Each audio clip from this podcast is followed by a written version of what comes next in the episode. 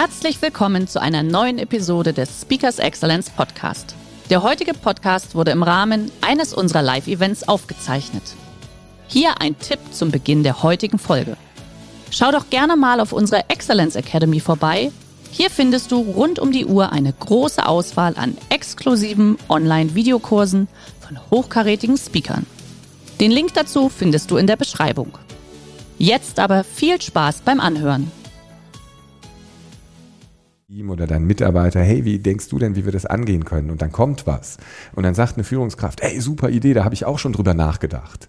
Dann ist dieser Senf, den ich dazu gebe, ja, da habe ich auch schon drüber nachgedacht, ist etwas, was die Motivation killt. Mhm.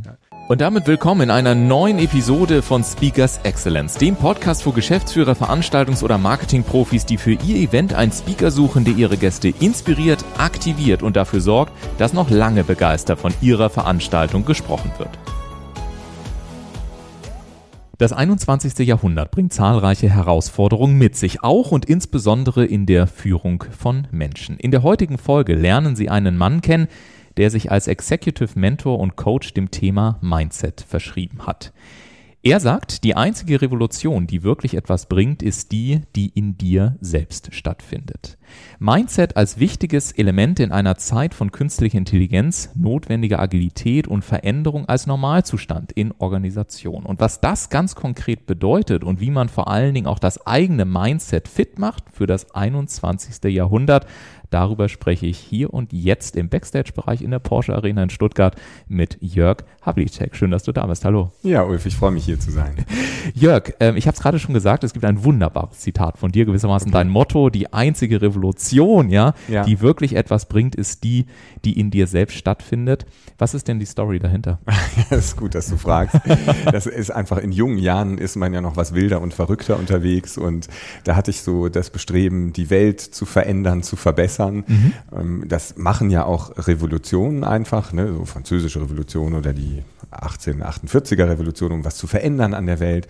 Und irgendwann musste ich dann feststellen, okay, du schaffst es nicht, die ganze Welt zu verändern. Mhm. Also den Hunger in Afrika und das kann man nicht. Was wir sehr wohl machen können, äh, ist an uns selbst etwas zu verändern, damit sich dann in unserem persönlichen Umfeld Dinge verändern. Mhm. Und deswegen habe ich mich diesem Motto verschrieben. Die einzige Revolution, die wirklich etwas bringt, ist die, die in dir stattfindet, so dass dann über das Umfeld sich so die Summe quantitativer Veränderungen hebt, macht dann irgendwann einen qualitativen ja. Sprung und so können wir den Beitrag leisten, die Welt zu verändern. Ein sehr, sehr schönes Bild. Und gerade du als Meister des Mindsets gewissermaßen, wenn dich Leute noch nicht kennen sollten, was natürlich ja. Ein Frevel wäre, logischerweise. Aber welche drei Begriffe beschreiben denn dich und dein Mindset am besten? Auf jeden Fall Ehrlichkeit, mhm. also ehrlich, motivierend und pragmatisch. Und pragmatisch. Das ist schon mal gut, weil dann freue ich mich auf ganz viele pragmatische Tipps, die du jetzt nämlich gleich geben kannst. Weil, beziehungsweise bevor wir in die Praxis gehen, aber ich mhm. habe mich so gefragt, wenn du als Speaker oder Mentor, wir sitzen uns ja hier gegenüber, du lachst ja auch sehr viel, mhm. ist das so eine Reaktion, die du auch in Unternehmen hervorrufst, dass Leute sich unterhalten fühlen oder was sind so typische Reaktionen, wenn du so eine Stunde in Firmen warst, auf der Bühne warst? Ja. Ähm, was, was machen die Leute im Anschluss? Stehen die alle auf, schreien sie rum, laufen sie weg? was, was passiert? Eher Eher, erst wenn wir sie weglaufen lassen. Ja, genau. nee, es, äh, also wir haben tatsächlich sehr viel Spaß auch im mhm. Coaching, im Training, wenn ja. wir mit den Menschen arbeiten. Das ist zumindest das, was immer gespiegelt wird, ne? Mhm. dass gesagt wird, man merkt gar nicht, wie schnell so ein Tag rumgeht. Das hängt auch mit dem Lachen sicherlich zusammen und gleichzeitig deswegen pragmatisch, es muss ja auch was bringen. Absolut, ne? definitiv. Wenn ein Unternehmen investiert in die Menschen, auch an Zeit, ja. Geld. Äh, da muss da hinten was bei rumkommen, sonst, äh, sonst nützt es nichts. Lass mal gleich über die Unternehmen sprechen. Was mhm. glaubst du denn so aus deiner Perspektive als Experte für das Thema Mindset. Wie unterscheidet sich Führung mit dem Mindset für das 21. Jahrhundert mhm. in einem Unternehmen? An ganz konkreten Beispielen. Oh, das ist äh, wirklich eine Frage, die in den Kern äh, unserer Arbeit zielt. Du hast im Bereich der Führung noch ganz, ganz viele Relikte, wie ich das nenne, aus dem industriellen Zeitalter. Ja, da ging es einfach autoritär zu, dem lag auch ein negatives Menschenbild zugrunde, die Menschen wollen sowieso nicht arbeiten, dementsprechend äh, genaue Zieldefinition, äh, Predict and Control, ja, starke Kontrolle, äh, so wurde noch bis in die 50er Jahre hineingeführt. Und heute, also in den 80ern hat man dann irgendwann natürlich festgestellt, ne, emotionale Intelligenz, es muss sich was verändern. Dann kamen diese ganzen Trainings, Entwicklungen, ähm, du musst die Leute motivieren, Incentives. Äh, das hat alles semi-gut funktioniert, weil sich die Herzen, die Mitarbeiter in ihrem Herzen nicht wirklich haben angesprochen mhm. gefühlt. Ähm, und deswegen stehe ich auf dem Standpunkt, wir brauchen eben eine Form des Leaderships, äh, aus Reputation, ja, dass ein, ein Leader äh, auf der Basis seines Denken und Handelns als Vorbild gesehen und respektiert wird mhm. und dadurch eine natürliche Autorität entsteht. Mhm. Hm. Ich sage manchmal, in, in, ähm, wenn ich mit Unternehmen zu tun habe, äh, frage ich immer, wofür steht HR bei Ihnen im Hause? Und ja. äh, überall da, wo gesagt wird Human Resources, ich, da fängt das Problem genau. an. Ist das so ein bisschen, ja. greift das das auf, was, was dir so durch den Kopf ja, geht? Ja, du hast auch in ganz vielen Unternehmen oder größeren Konzernen oftmals, dass so an HR Dinge wegdelegiert mhm. werden, die aus meiner Sicht wirklich in den Verantwortungsbereich mhm. der jeweiligen Führungskraft fallen. Mhm. Also, dazu zählen vor allen Dingen dann unangenehme Gespräche. Mhm. Ja, und es gibt ja auch solche Gespräche, wenn zum Beispiel auch auch das eigene Ego dann womöglich mit ins Spiel kommt. Mhm. Und ich habe mich in der Vorbereitung, habe ich mich ähm, ein wenig auf YouTube getummelt okay. und auch ganz wunderbare äh, ja. Trailer unter anderem von dir gefunden. Schön. Und in einem dieser Trailer, da sprichst du davon, dass es auch einfach mal notwendig ist, das eigene Ego wegzuparken. Ja. Zitat Ende. Ja. Ich habe mich gefragt, jetzt erzähl uns das mal. Wie gelingt das denn ganz ja. konkret? Also, Ulf, das ist die größte Herausforderung. Ich glaube, für jeden von uns. Ich wollte dir nur die besten Herausforderungen in diesem Podcast-Interview geben. Ne? Vielen Dank ja. für diese äh, Vorlage. Ich werde versuchen, den Ball einzulochen. wie, wie, das gelingen kann. Erstmal, wie entsteht sowas? Mhm. Viele Lieder, die tappen in eine Kompetenzfalle. Ja, die sind natürlich irgendwie an die Spitze gekommen und denken dann, das, was mich hierher gebracht hat, das bringt mich jetzt auch weiter. Häufig waren das dann Qualitäten wie zum Beispiel Durchsetzungskraft. Äh, wir, wir haben der ganzen Welt gezeigt, wie schlau wir sind, immer einen guten Spruch parat gehabt, solche Sachen. Jetzt ist das Problem, wenn du jetzt in einer Leadership-Position gehst, wo es da bist, wo es darum geht, Menschen zu einem konstruktiven Umgang mit Veränderungen zu inspirieren, Vertrauen zu vertiefen, Sinn zu stiften, dann bringen dich diese Qualitäten nicht mehr weiter. Mhm. Dann ist ein Mehr davon nicht mehr zielführend. Deswegen geht es dann darum, sich nicht die Frage zu stellen, was von dem, was ich bisher gemacht habe, kann ich besser machen, sondern was muss ich stattdessen tun? Und da sind wir jetzt auch schon beim Ego, dann geht es ums Loslassen. Ja, ich muss also ganz viel von dem, was mich hierher gebracht hat, weglassen, loslassen, anders machen, mich weiterentwickeln, ähm, damit ich diesen Shift machen kann. Und der Hauptshift im Mindset eines Leaders ist tatsächlich zu verstehen, es geht nicht mehr um mich und um meine Karriere und mein Projekt, sondern es geht um die anderen, um meine Mitarbeiter, um meine Kunden, um meine Kollegen, um das große Ganze. Mhm. Aber die Frage ist natürlich, warum fällt dir dieser Shift manchmal so schwer? Ne? Ähm, liegt das aus deiner Sicht womöglich daran, dass man sagt, sowas wie Sinn und äh, es geht um den anderen, dass das eher so in diese berühmte weichere Ecke einsortiert wird, während man an anderen Stellen sagt, bei Zahlen, Daten, Fakten, da sind wir bei ja. den Hard Facts, ja. nicht umsonst Zahlen, Daten, Fakten, sagt man immer so schön mhm. im Sales. Ja. Liegt das daran oder woran liegt das, dass es ja eigentlich auch viele wissen, aber trotzdem ja dann in den Firmen manchmal dieser Switch nicht so einfach ist? Ja, klar. Ähm, das kann ein Erklärungsmodell sein. Mhm. Aus meiner Sicht liegt das wirklich daran, und das ist das Schöne in der Art, wie wir arbeiten, wir bringen das wirklich faktisch runter. Mhm. Das liegt daran, dass sich die meisten Menschen nicht hundertprozentig der Wirkung ihres Verhaltens bewusst sind. Mhm. Ja, wir alle haben Marotten. Mhm. Äh, das sind auch keine groben charakterlichen Defekte oder so. Gott sei Dank. Zum Glück nicht. sondern das sind Kleinigkeiten. Ich mache dir ein Beispiel. Äh, Wenn es darum geht, die Kreativität der Leute anzuzapfen. Ja, und du fragst jetzt irgendwie dein Team oder deinen Mitarbeiter, hey, wie denkst du denn, wie wir das angehen können? Und dann kommt was. Und dann sagt eine Führungskraft, hey, super Idee, da habe ich auch schon drüber nachgedacht. Dann ist dieser Senf, den ich dazugebe, ja, da habe ich auch schon drüber nachgedacht, ist etwas, was die Motivation killt. Mhm. Ja, das ist, das kann mir auch passieren, dass mir sowas mal rausrutscht in einem Moment, wo ich nicht 100% bewusst bin. Und da setzen wir an, ja, am, an, am konkreten Verhalten über Feedback. Ja, das heißt, wir halten den, unseren Coaches den Spiegel vor und, und sagen, pass mal auf, das, was du gerade sagst, kommt so und so an und helfen ihnen dann, neue Verhaltensstrategien, die sehr konkret sind, ähnlich wie Zahlen, Daten, Fakten, die umsetzbar sind, deswegen pragmatisch und sofort eine Wirkung haben. Mhm. Das ist das Tolle, ja. Dann, dann, wenn Menschen das dann direkt verändern und anpassen in ihrem Verhalten, dann haben sie eine andere Reaktion von ihrem Gegenüber, was sie wiederum motiviert, weiter in diese Richtung zu gehen, das Vertrauen zu vertiefen. Mhm. Das hat eine Rückkopplung auf die eigene Einstellung, auf das eigene Mindset. Mhm. Die Auseinandersetzung so mit einem Thema, bei dir, wie gesagt, ja das Thema Mindset und auch mhm. äh, Führung letztendlich, das formt einen Menschen ja auch selber. Was oh, war denn so ein Moment in deinem Leben, in dem du selber die Kraft äh, des Mindsets ganz praktisch erlebt hast? Ach, da gibt's ganz viele. Ich sage immer äh, scherzhaft, nur weil wir mit einer positiven Einstellung ans Werk gehen, heißt ja. es ja nicht, dass auch Mist passiert im Leben. Ja, absolut. Ja? Also ich habe auch Misserfolge hinter mhm. mir. Meine ersten Veranstaltungen, da wäre ich am liebsten rückwärts rausgerannt vor 17 Jahren.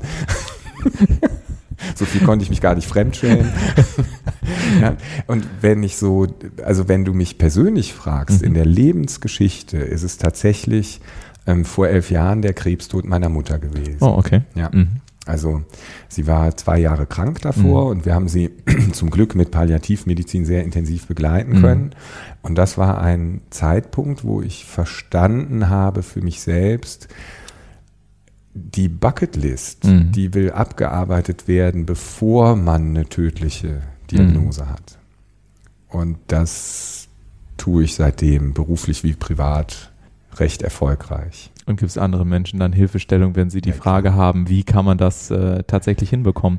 Was hat sich denn, wenn du sagst, diese Bucketlist abarbeiten, was hat sich bei dir ganz konkret geändert? Also was äh, an Verhaltensweisen, an mhm. Einstellungen, wie schaust du auf den Tag drauf? Ähm, mhm. Ich stelle nämlich zum Beispiel fest, dass sehr viele erfolgreiche Menschen, die sind, sind auch Leader im Übrigen, die sind sehr klar in dem Weg, den mhm. sie gehen. Sehr, sehr klar. Mhm die sind trotzdem offen auch für kreative ja. Vorschläge und so weiter, genau. aber die stellen ihren, ihr Ziel, was sie sich gesetzt haben oder mhm. ihre Bucketlist, wie du es ja. gesagt hast, die stellen sie selten bis niemals wieder mehr in Frage, mhm. weil sie auf einmal sich selber erlauben, sich selber auch an, und das ist ja häufig verpönt, aber sich selber an die Nummer eins im Leben auch zu setzen, ja. weil sie wissen, nur wenn es mir wirklich gut geht, wenn genau. ich das richtige Mindset habe, dann kann ich eben tatsächlich auch dafür für sorgen, dass es anderen geht, oder? Absolut. Wie ist es denn bei dir?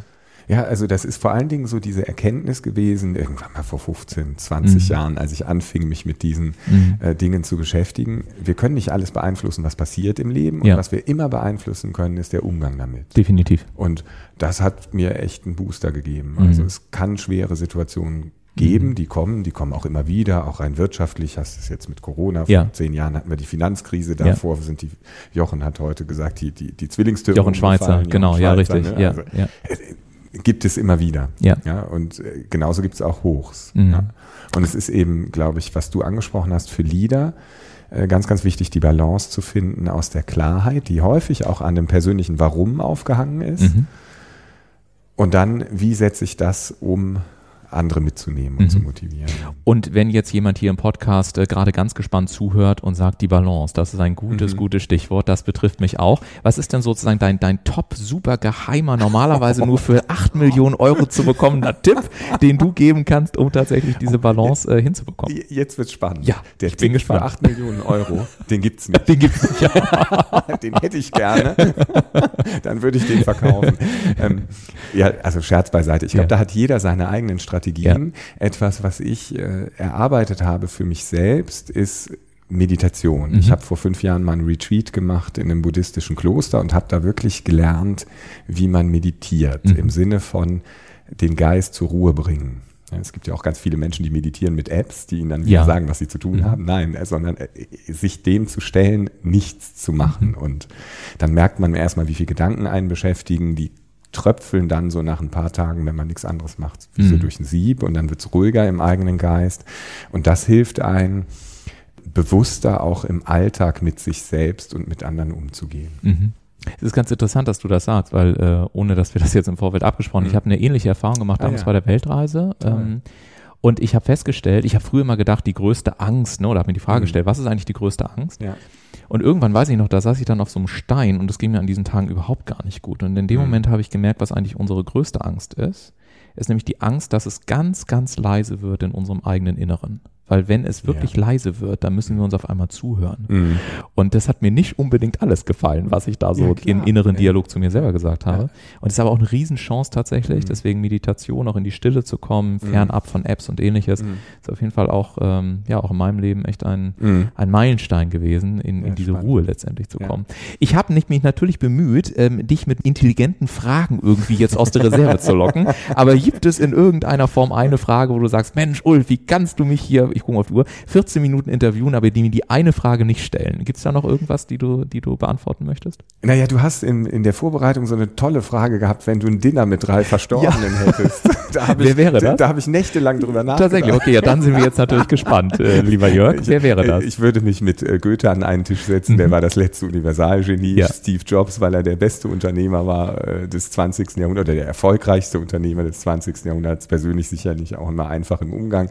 Und äh, Karl Lagerfeld, ich einfach dessen Schlagfertigkeit ja, schätze. Ja, absolut. Enorm geschätzt. Jetzt kommt die Frage, an die du wahrscheinlich mhm. nicht vorbereitet wirst. Was gäbe es zu essen? Wir würden dann italienisch essen. Ah. Wahrscheinlich Antipasti, ja. dann eine leichte Pasta, so Tagliatelle mit ja. ja mit, mit Lachs mit, oder irgendwas? Ja, sowas, ja, ja okay, oder ja. irgendwie was Leichteres und dann mal gucken. Und natürlich einen tollen Abend haben mit viel Lachen, mit viel Ehrlichkeit, wie Bestimmt. wir heute gehört haben, mit viel Humor. ja. Und äh, ich wünsche dir auf jeden Fall ganz, ganz viel Erfolg weiterhin. Danke, dass du im Podcast mit dabei warst. Den wünsche ich dir auch. Hat vielen, vielen Spaß Dank. gemacht. Dankeschön. Und auch Ihnen gilt mein Dank, dass Sie heute wieder mit dabei waren hier im Speakers Excellence Podcast. Ich hoffe, auch aus dieser Episode konnten Sie für sich praktische erste Erkenntnisse mitnehmen. Und wenn Sie noch viel, viel mehr zum Thema Mindset erfahren wollen, ja, dann schauen Sie doch gerne in die Shownotes dieser Episode, denn dort finden Sie alle weiteren Details und natürlich auch den Kontakt zu Jörg Havlicek. In diesem Sinne, machen Sie es gut, bis zum nächsten Mal.